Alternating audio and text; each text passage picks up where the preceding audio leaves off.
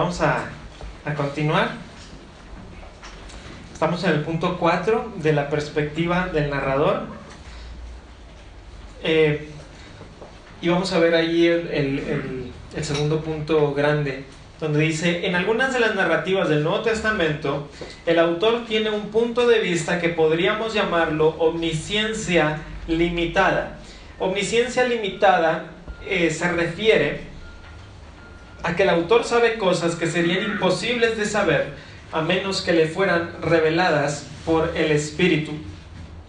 Eh, ¿A qué me refiero con esto? O sea, no tiene, el autor no tiene una omnisciencia completa, porque la omnisciencia completa eso es Dios, Dios es el único que tiene absoluta omnisciencia, pero omnisciencia limitada quiere decir que Dios le está otorgando por el Espíritu Santo a este autor, le está dando información que él no sabría de otra manera que no fuera por el Espíritu Santo. Eh, un ejemplo de esto, ya lo mencioné, y es que Moisés escribe la historia de Adán y Eva, pero Moisés no estuvo eh, cuando, cuando sucedió la historia de Adán y Eva, y eso es, eso es evidente. ¿Por qué? Porque todavía no había nacido. Pero Adán y Eva, en la historia de Adán y Eva tenemos inclusive eh, diálogos y conversaciones. Entonces la única manera en la cual Moisés puede escribir estas cosas es si Moisés está haciendo a través del Espíritu Santo, eh, está escribiendo aquellas cosas que Dios le está revelando. Entonces revelación. Eh, también vemos esto mismo cuando un autor bíblico nos dice algo que está pasando aquí y de repente nos dice lo que está pasando allá, aunque el autor estuviera aquí, pero nos está diciendo cosas que están sucediendo en otros lugares.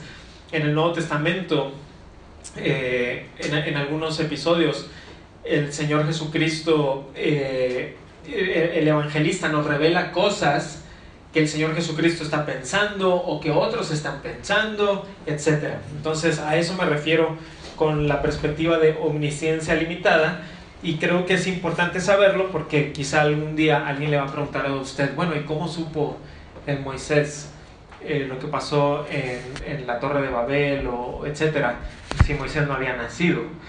Y la razón es, nosotros como creyentes creemos lo que dice allí en 2 Timoteo 3, 16 y 17, que toda la escritura es inspirada por Dios, o en en 1 Pedro 1.21, donde dice que los santos hombres de Dios fueron inspirados por el Espíritu Santo. Eh, y, eso es a lo que me refiero. Eh, ok, vamos a ver. Mm, vamos al trasfondo cultural, que es el, próximo punto. punto número... Ah, yo tengo un errorcito ahí en el, en el manual. Ese es el punto 5. Repetí el punto 4 dos veces, ¿no? Eh, el trasfondo cultural. El trasfondo cultural. En el caso de los evangelios es importante entender la cultura judía. Eh, en los evangelios se nos narran situaciones que son muy judías como fiestas, tradiciones y costumbres.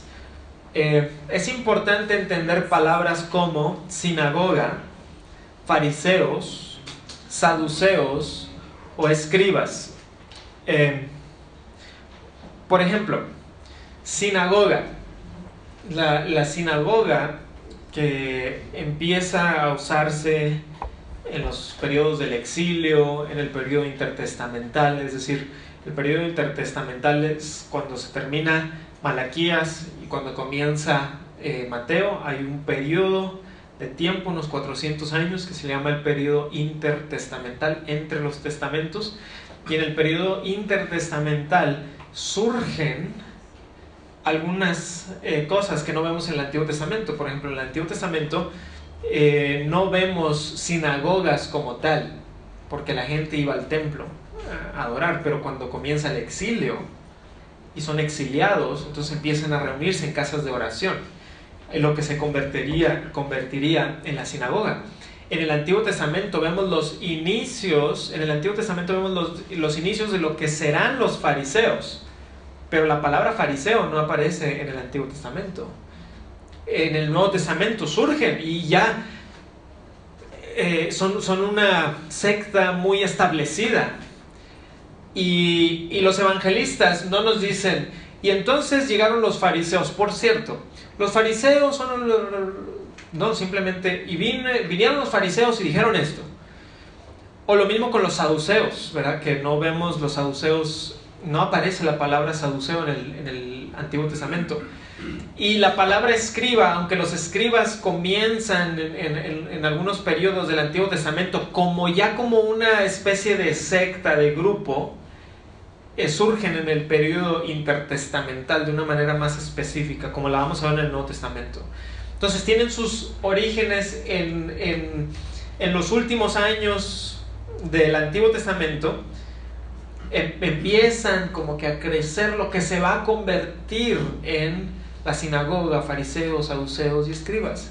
Entonces estas palabras no figuran en el Antiguo Testamento, sino que son palabras que comenzaron a usarse en el periodo intertestamental entre los dos testamentos. Por lo tanto, es importante estar familiarizado con el trasfondo de ellas, de estas palabras.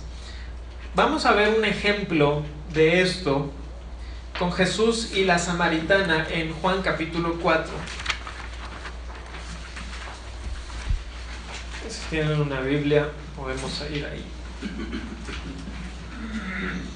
Juan capítulo 4.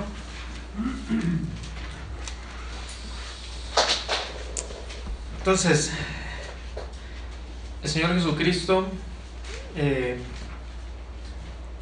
está en, en esta región que que evitaban la gran mayoría de los judíos, que era la, región de Samaria. Y, recuerden que cuando vemos la región de Samaria en el Antiguo Testamento, no hay ningún tipo de antagonismo. Eso empieza en el periodo desde el exilio, en el intertestamental, y ya para cuando llega el Nuevo Testamento, los judíos ya no quieren nada con los samaritanos. Eh, bueno, Jesús habla con una mujer samaritana. Ella se sorprende mucho de que Jesús le dirija la palabra. En el texto se da una explicación breve del porqué de la sorpresa. En el versículo 9 dice, porque judíos y samaritanos no se tratan entre sí. Pero el evangelista Juan no nos explica por qué los judíos y, los samaritanos no se trataban entre sí.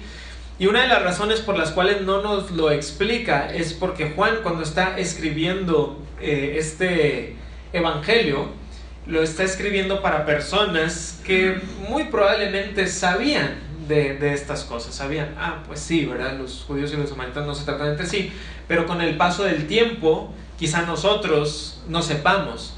Y, y si tú, si usted, hermano o hermana, sabe por qué los judíos y los samaritanos no se tratan entre sí, quiere decir que alguien se lo enseñó o usted lo investigó. Porque si fue a buscarlo en el Antiguo Testamento, es difícil encontrar exactamente por qué hay esta enemistad. Si vemos algunas, algunas pistas, algunas claves de lo, que, de lo que se va a convertir en la enemistad entre los judíos y los samaritanos. Eh, ¿Por qué? Bueno, los judíos veían a los samaritanos como ritualmente impuros.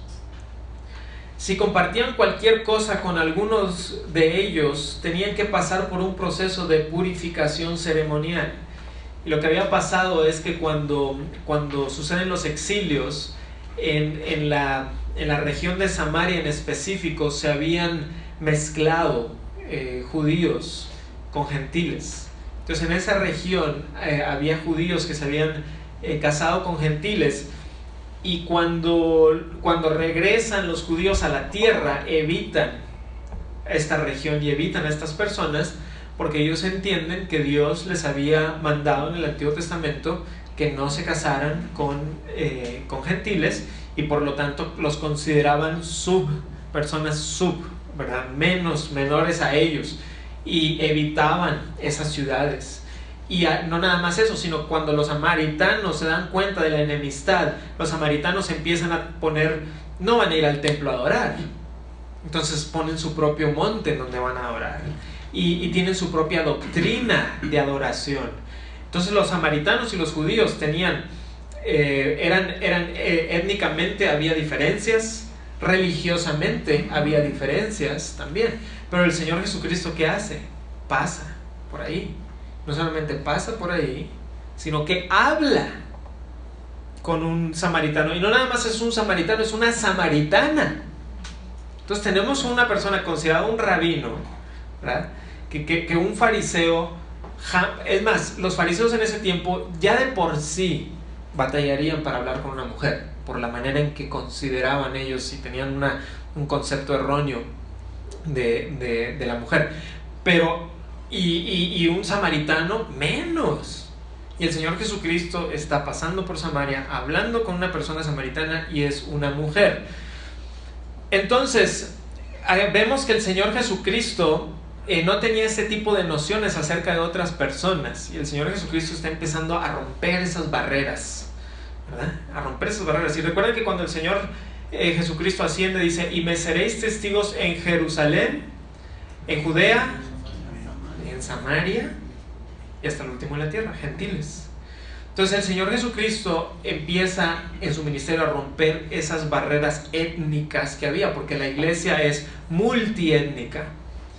En la iglesia es todas las etnias, ¿verdad? Es, el Evangelio es para todas las etnias, sin importar nuestro trasfondo. El Evangelio es para eh, dárselo a todos.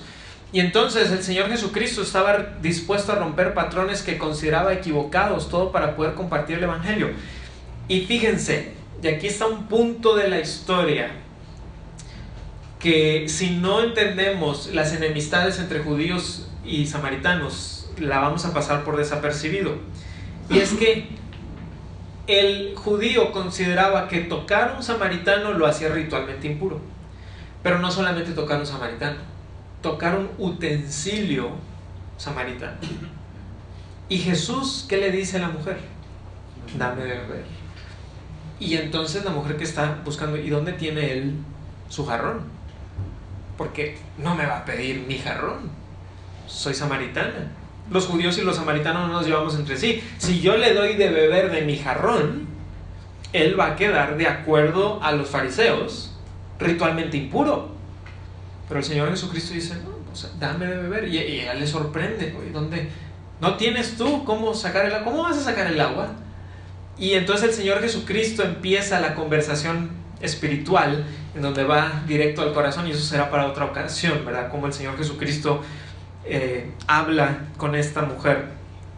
Y finalmente, eh, cuando en el versículo 25 dice, ya sé que ha de venir el Mesías llamado el Cristo, cuando Él venga nos declarará todas las cosas, Jesús le dijo, yo soy el que habla contigo. Y les digo que es algo interesante que en los evangelios vemos que el Señor Jesucristo no muchas veces se revela claramente y le dice a alguien, yo soy el Mesías. Porque muchas personas eran duras de corazón y no entendían bien lo que era el Mesías y pensaban que era solamente un Mesías político.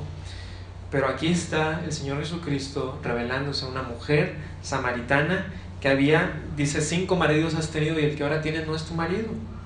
Y a ella a ella, el Señor Jesucristo, se le revela claramente, yo soy el que habla contigo, yo soy el Mesías. Entonces, el conocer el trasfondo de los judíos y los samaritanos nos ayuda a comprender y, y, que esta historia tenga un impacto más fuerte porque entendemos el contexto histórico de lo que está pasando. Vamos a Hechos 17 para ver otro ejemplo de esto. Hechos 17 cuando Pablo está en Atenas. Eh, Ken Ham tiene un libro, no sé si han escuchado de, Ken Ham, él es el, presidente de, una, de un ministerio cristiano que se llama Respuestas en Génesis. Y, en, el estado de Kentucky está el Museo de la Creación y, hicieron eh, una réplica del arca de Noé con las medidas eh, de la Biblia y es un barco gigantesco. Yo, yo, yo, fui a verlo, todavía no lo habían terminado, pero lo vi de lejos y es algo impresionante. Bueno, Ken Ham tiene un libro que se llama Evangelismo para el Nuevo Milenio, creo que se llama. Y lo que Ken Ham dice es que, aunque Hechos 17, algunas personas piensan que es un mal ejemplo de evangelismo de Pablo, eh, más bien lo que Ken Ham dice es que al analizar cuidadosamente el texto, más bien vemos que el apóstol Pablo está siendo muy sabio, porque ahora no le está hablando a judíos, ahora le está hablando a gentiles. Y al hablarle a gentiles tiene que adoptar eh, diferencias. Como el mismo apóstol dijo, me hago judío a los, a, los judíos, gentil a los gentiles. ¿Y a qué se refiere eso? No se refiere, se refiere a que Pablo estaba dispuesto a renunciar a ciertas de sus libertades que él entendía para poder compartir el Evangelio a otros. Y cuando va a compartir el Evangelio a gentiles como los atenienses, no les puede decir, vengo a hablarles de Jehová, el Dios de Abraham, de Isaac y de Jacob. Porque ¿qué iban a decir? ¿Quién es Jehová? ¿Quién es Abraham? ¿Quién es Isaac? ¿Y quién es Jacob? No, muy diferente a lo que le pudiera decir a, a un judío. Porque cuando entraba a la sinagoga judía, ¿qué estaba diciendo? Les voy a demostrar que el Mesías prometido del Antiguo Testamento es Jesús. Porque ellos entendían, eh, entendían que el Mesías, entendían que el Antiguo Testamento es la palabra de Dios, etcétera, etcétera. Pero cuando llegas con un ateniense, tienes que hablar de manera diferente. Y, lo que dice Ken Ham en este libro del Evangelismo para el Nuevo Milenio es que estamos ahora en épocas de los atenienses, por así decirlo. Si tú vas a la calle y le dices a alguien, déjame hablarte acerca del Dios del Antiguo Testamento, el Dios de Abraham y de Isaac y de Jacob, van a decir, ¿quién? ¿Quién es Abraham, Isaac y Jacob? Tienes que empezar desde ceros. ¿Y cómo empieza Pablo? Déjenme les hablo del Dios creador. O sea, se va a Génesis. Se va a Génesis 1. Porque tienes que empezar desde, desde quién es Dios, qué es lo que ha hecho, cómo se ha revelado. Y, Pablo encuentra este punto de encuentro porque dice, mira, iba yo pasando y ustedes atenienses veo que son muy religiosos. Tienen por todos lados, pero vi uno que dice al Dios no conocido, porque los atenienses así pensaban, ¿verdad? Decían, quizá hay un Dios que no conocemos y no le tenemos aquí un altar, se nos va a venir enojando. Pues vamos a, a ponerle ahí al Dios no conocido y ya con eso ya la hicimos.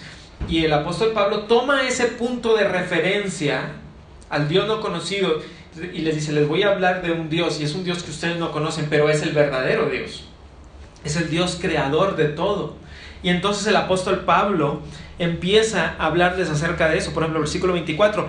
El Dios que hizo el mundo, estamos en Hechos 17, y el 23, el versículo 23 les habla del Dios no conocido. Y el versículo 24, el Dios que hizo el mundo y todas las cosas que en él hay, siendo Señor del cielo y de la tierra, no habita en templos hechos por manos humanas. Ahora, Pablo, en el lugar en donde está, eh, no, no, he ido a, a, Atenas, en Grecia, pero tengo amigos que han ido y han estado en este lugar en donde Pablo en el Areópago, donde Pablo eh, predicó. Y me dicen esos amigos que si tú vas al Areópago y te pones en el lugar de discurso, porque es como un pequeño estadio, se ve uno de los templos famosos, o sea, ahí está, en grande.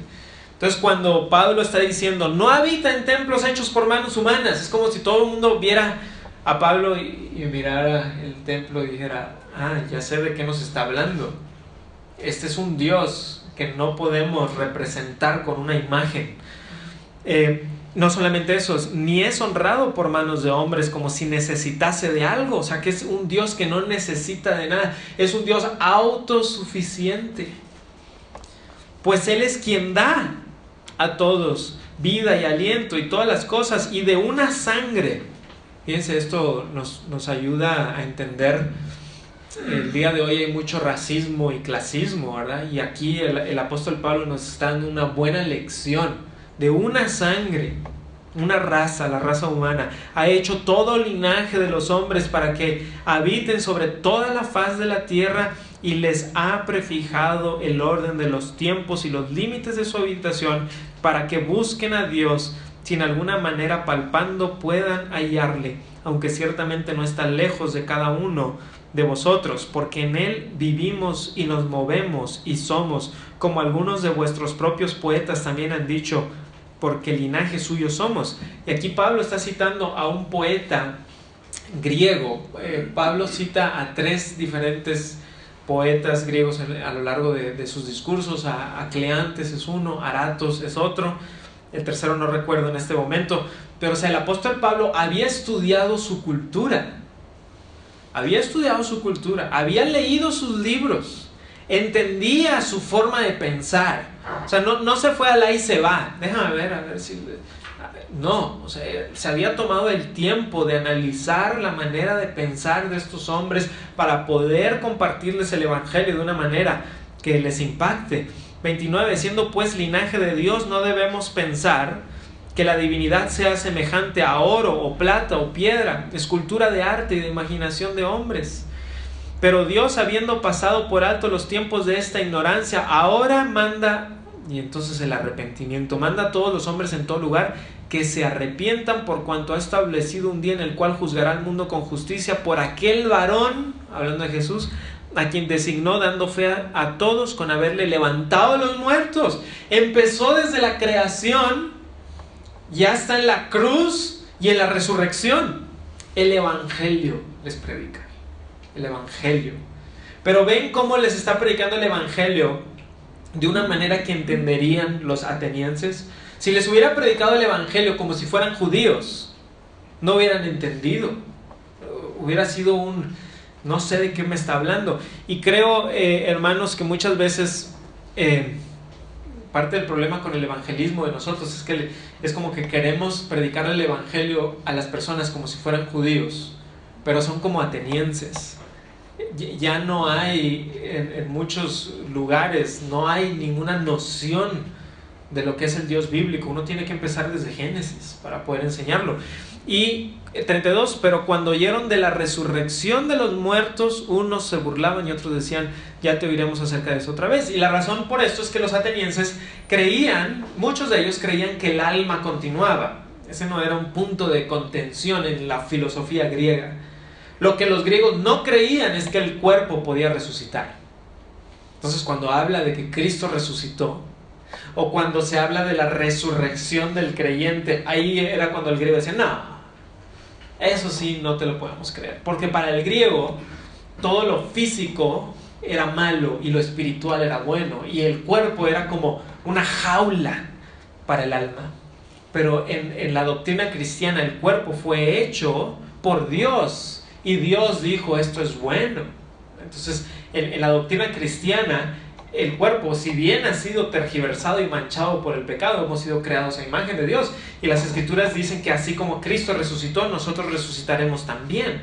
Entonces la resurrección es una doctrina particular de la fe cristiana que los atenienses no podían y no querían creer.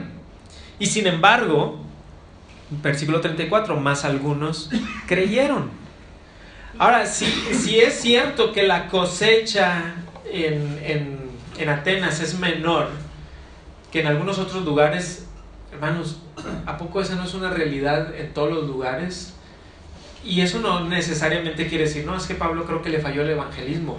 Si, si uno va a predicar en Irak, les garantizo que va a ser diferente a que si uno está predicando el evangelio en Monterrey, a que si uno está predicando el evangelio en China, a que si uno está predicando el evangelio en Japón o en Europa, porque en diferentes lugares los corazones a veces están más duros, las filosofías están más arraigadas, en otros lugares las personas están más dispuestas, eh, están más listas, etc. Hay, muchos factores y al final Dios, Dios es el Salvador y nosotros no salvamos a nadie, nosotros solo compartimos el Evangelio con fidelidad y, y Dios es el que salva a las personas por medio de la poderosa palabra.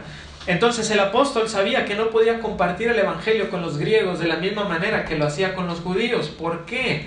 Bueno, porque los griegos tenían un trasfondo completamente diferente. Ni siquiera eran monoteístas. Mientras que el judío sí. El judío era monoteísta, creía en Dios, en un Dios. Adoraban diferentes dioses y adoraban la filosofía, y adoraban el conocimiento. Entonces es por eso que, Pablo cuando le cita a un poeta, en este caso decide citar a un poeta que ellos pudieran conocer. Si hubiera estado predicando en una sinagoga, probablemente hubiera citado a Ezequiel o a Isaías o a Moisés. Pero aquí está con, con personas que todavía no saben quién es Ezequiel. Y quizá después, ya que estos han creído, se les va a enseñar quién es Moisés y Ezequiel e Isaías. Pero aquí el apóstol Pablo sabiamente cita a, una, a, una, a un poeta, a un escritor que ellos conocerían.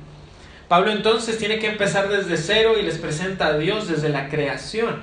En este mismo pasaje se nos presentan también a diferentes grupos de personas como los epicúreos, quienes creían en el placer a través de la moderación como el bien más alto, y los estoicos, quienes creían que en el ser moral e intelectual como el bien más alto. Y hasta el día de hoy estas dos ramas de la filosofía griega siguen bastante vigentes. A lo mejor alguien de ustedes ha escuchado la expresión que dice es que él es muy estoico. Bueno, pues viene de, ese, desde ese tiempo. O sea, estamos hablando de filosofías muy antiguas.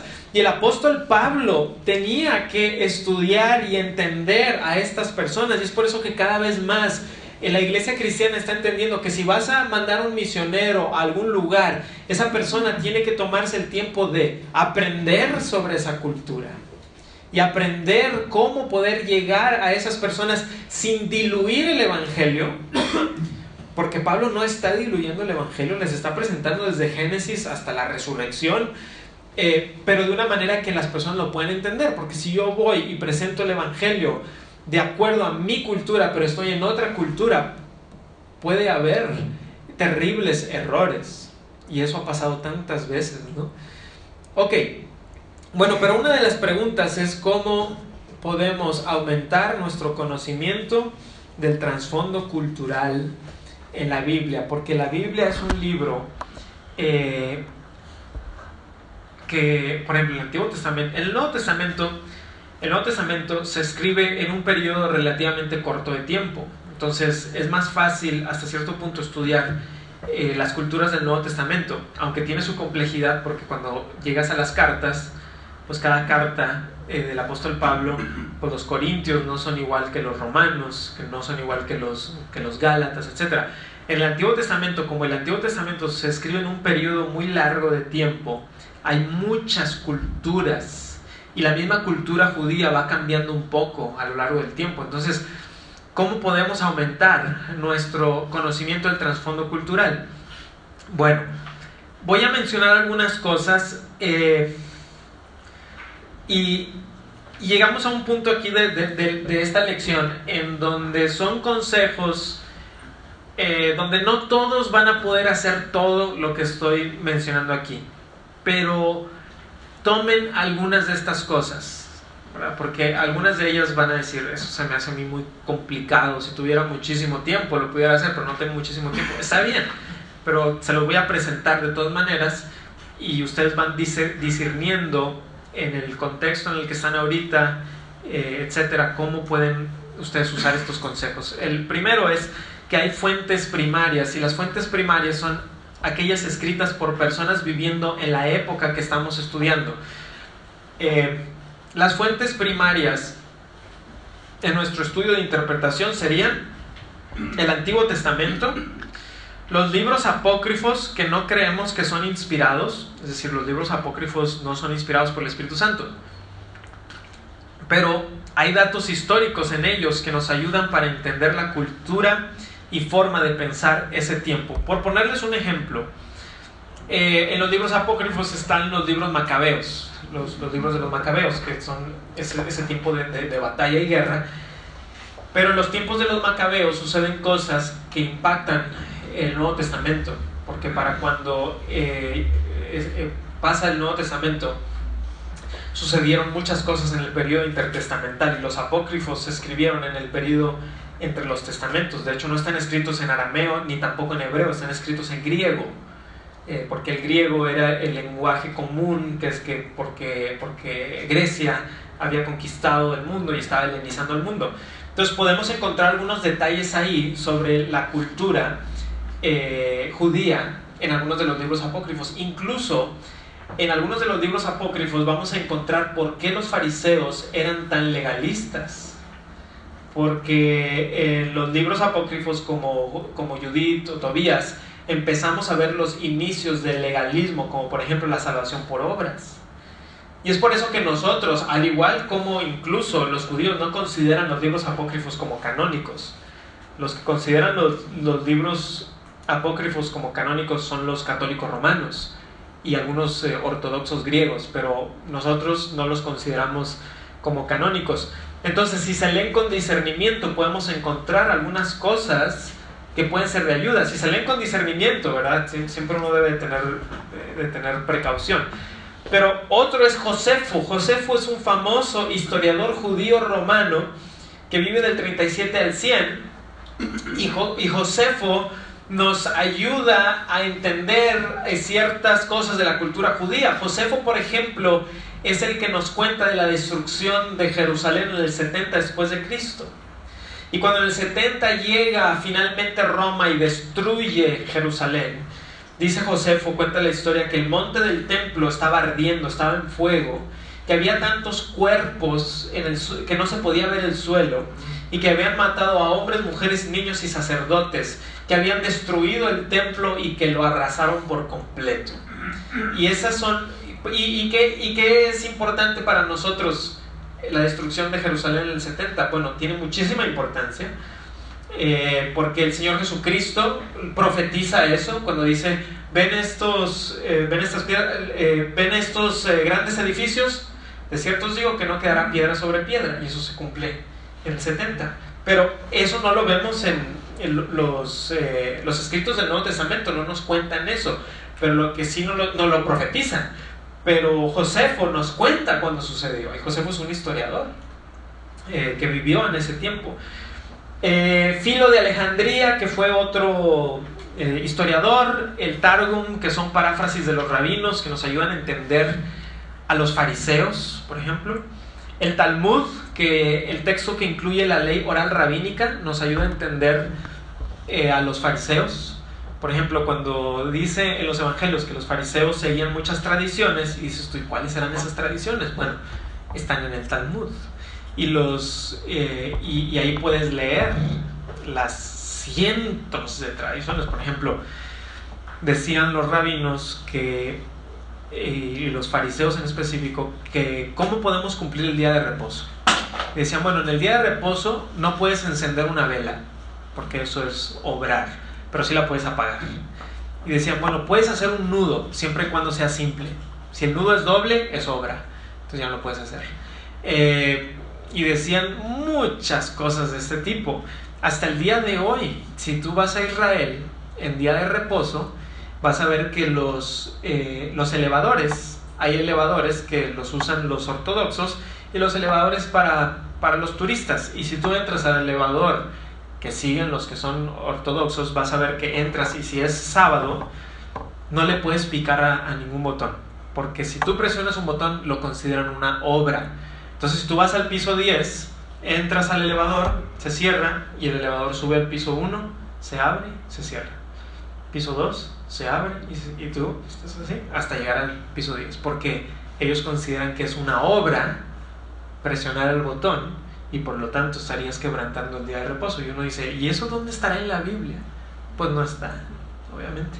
Son algunas de las tradiciones que ellos tienen para en su mente cumplir con el día de reposo. Por ejemplo, los, los fariseos decían que si ibas a, a, si ibas a caminar una gran distancia, dependía de cuánto podías caminar ciertas distancias sin quebrantar el, sábado.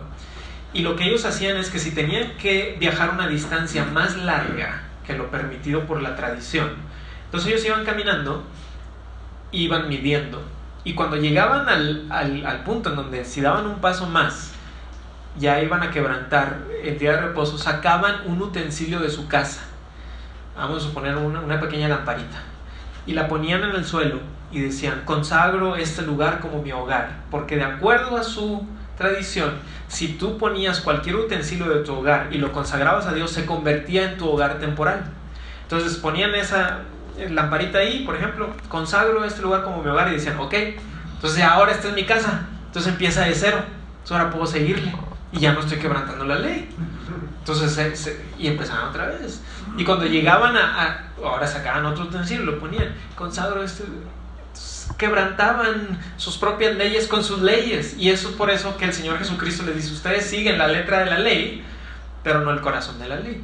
Y ese tipo de, tradiciones las encontramos en algunos de estos libros que nos ayudan a, entender eh, algunas de las cosas que suceden en el Nuevo Testamento. Pero también hay fuentes secundarias. Y las fuentes secundarias, hay muchas excelentes fuentes secundarias que nos ayudan a entender mucho del trasfondo judío.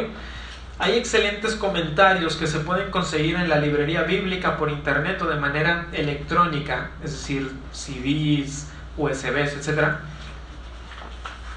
Para esto siempre se tiene que tener algo de precaución y mi consejo sería el poder tener a, alguien de, confianza que te pueda eh, hacer eh, buenas referencias y que te diga, mira, este es un buen recurso, este es un buen recurso, este es un buen recurso.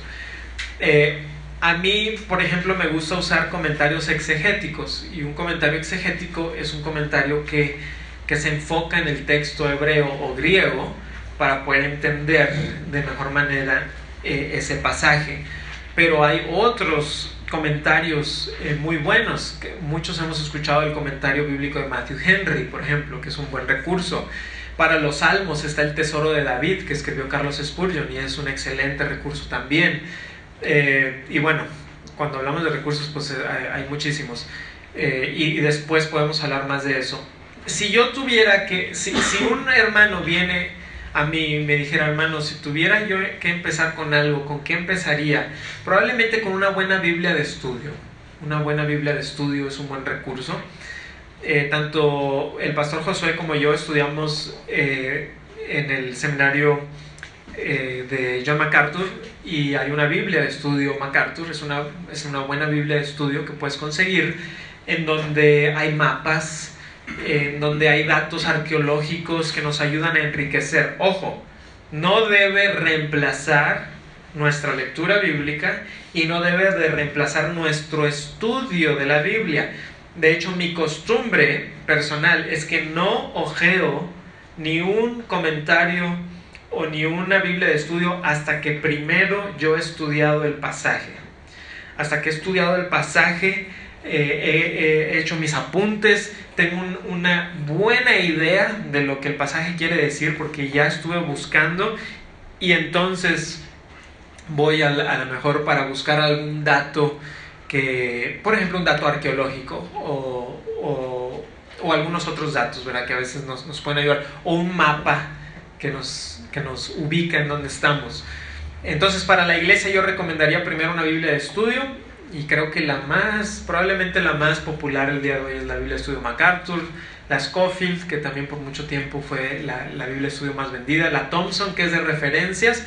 La Thompson, hace mucho que no la uso, pero la Thompson creo que no es de comentarios, sino de referencias.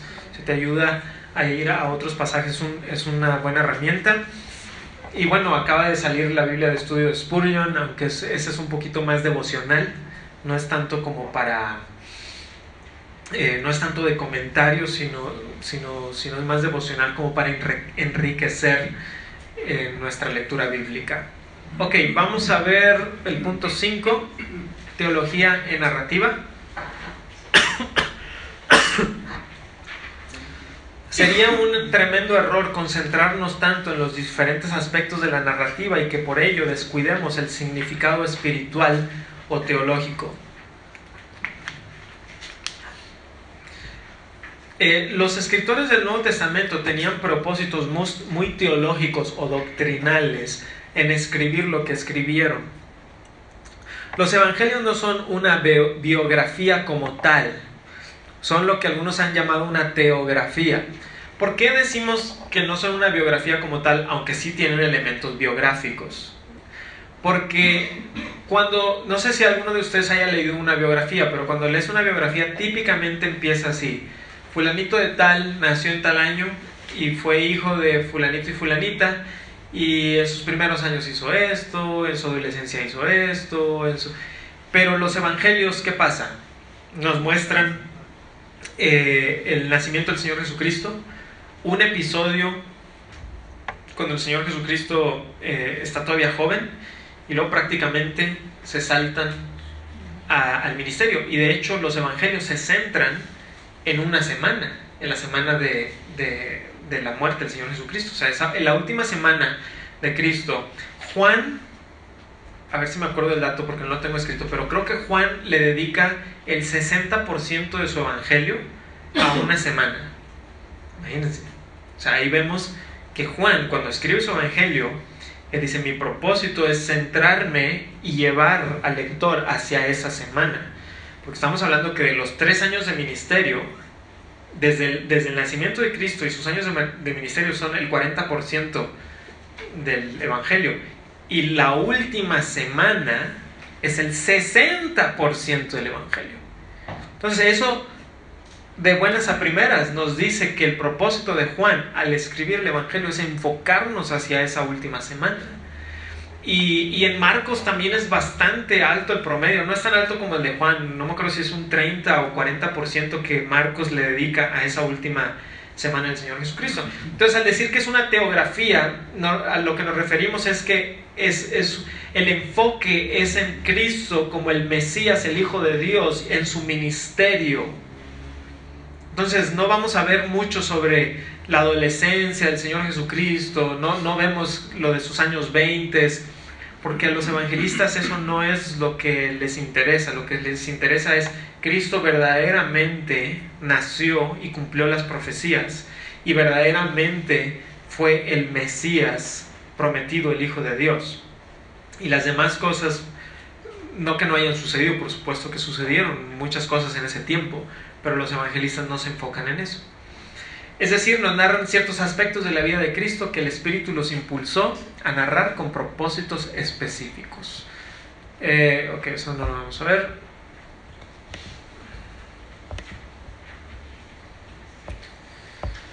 Ok. Em,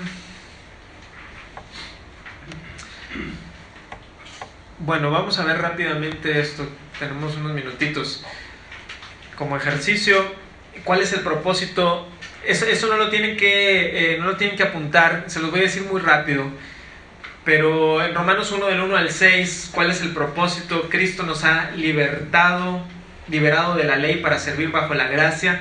Y el punto de esto es que cuando vemos un pasaje debemos de tratar de enfocarnos en cuál es el propósito. Bueno, me, me voy a saltar esto, después lo vemos si es necesario, porque quiero enfocarme en algo más. Eh, John MacArthur, el pastor John MacArthur cuenta una historia bien interesante cuando él estaba en el seminario. Y cuando él estaba eh, eh, estudiando, tenía un profesor que era un profesor muy erudito y muy piadoso.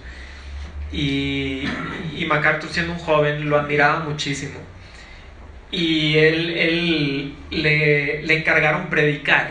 A, John MacArthur iba a predicar en frente del cuerpo estudiantil y de todos los profesores. Y los profesores iban a escuchar la prédica y, lo iban a, le iban a hacer comentarios para, a veces podemos mejorar, bueno, no a veces, siempre podemos mejorar. Y entonces él dice, cuando supe que el profesor iba a estar ahí y que, y que me iba a dar comentarios, dice, estudié como jamás había estudiado o sea, estudié muchísimo y, y desarrollé un sermón que yo dije, este sermón está súper bien. Y entonces lo prediqué y lo prediqué con muchísima fuerza. Y, y, veía hacia atrás y veía a los profes ahí apuntando y a, y al, y a su profe, el, profesor que no apuntaba nada. Nomás no estaba bien, no estaba bien.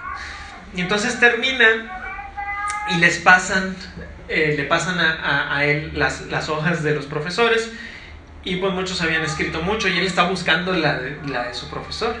Y cuando encuentra ve que no había escrito nada en la, en la hoja, excepto en, en, letras grandes. Había puesto, no predicaste el punto del, del texto. Así nada más. No predicaste el punto del texto. Y, y, y eso dice que lo impactó tanto que desde entonces dijo, voy a estudiar la Biblia. De tal manera que cuando yo predique, lo que predique es lo que dice la Biblia y no lo que yo quiero decir. Porque resulta que muchas veces agarramos un texto como trampolín para decir lo que queremos decir. Entonces, yo quiero hablar de esto. Déjame ver si en qué la Biblia está de acuerdo conmigo. Y entonces encuentro algunos pasajes y, los, los, meto como si fuera un caldo, ¿verdad? Eh, ahí meto un poquito de aquí un poquito de allá y lo revuelvo todo y sale el sermón, eh, pero el sermón más bien debe ser como una flecha que va directo al corazón de las personas y no como un, tiro de escopeta. Porque si le tiras con la escopeta, si le di en el blanco, bueno, en el blanco y en todos lados, ¿verdad? Porque salió. Pero la flecha o da en el blanco o no da. Eh, y entonces, y dice John MacArthur, desde entonces me di cuenta que tenía que predicar lo que dice el texto, no lo que quiero decir. Y dice, creo que el profesor al final eh, cambió de opinión, dice, porque cuando mi profesor falleció, me pidieron que fuera yo el que predicara. Él había pedido que en su funeral predicara John MacArthur. Entonces dice, creo que después de estos años, eh, eh, delante del Señor, he buscado predicar el texto y no lo que yo quiero decir. Entonces no digas qué voy a decir del pasaje, sino qué dice el pasaje. Porque en el momento que dices qué voy a decir del pasaje, te estás poniendo por encima. Pero cuando dices qué dice el pasaje, te estás sometiendo a la escritura. Lo que diga la escritura, eso voy a decir yo. Entender las, perdón, las narrativas no es difícil, tampoco es una cosa sencilla, así que no, no, no necesiten nada, no, hay que leer cuidadosamente. Es cuestión de hacernos preguntas lógicas y preguntas lógicas no quiero decir nada más que decir, bueno, quién, cómo, cuándo, dónde, por qué, quiénes son los personajes, qué es lo que están haciendo, qué están preguntando. Es cuestión de dejar que el texto hable, pero más importante debemos pedir la iluminación del Espíritu y dejar que Él nos hable a través de las escrituras, porque si no, todo esto de qué sirve si lo hacemos con la mente, pero no lo estamos haciendo con todo nuestro ser y con la ayuda del Espíritu Santo. La Biblia no fue escrita solamente para los teólogos, fue escrita para la iglesia, fue escrita para usted. Y, parte de lo que buscamos, eh, si usted es predicador, no es crear una noción de que, bueno, nosotros sabemos lo que dice la escritura y se los vamos a decir a ustedes. No es lo que dice la iglesia romana. Lo que nosotros es, aquí es lo que dicen las escrituras y vamos a enseñarles para que ustedes, para que la iglesia pueda entender y conocer y disfrutar de las escrituras. Muy bien, vamos a tomar el descanso. ¿Alguna instrucción? 10 minutos.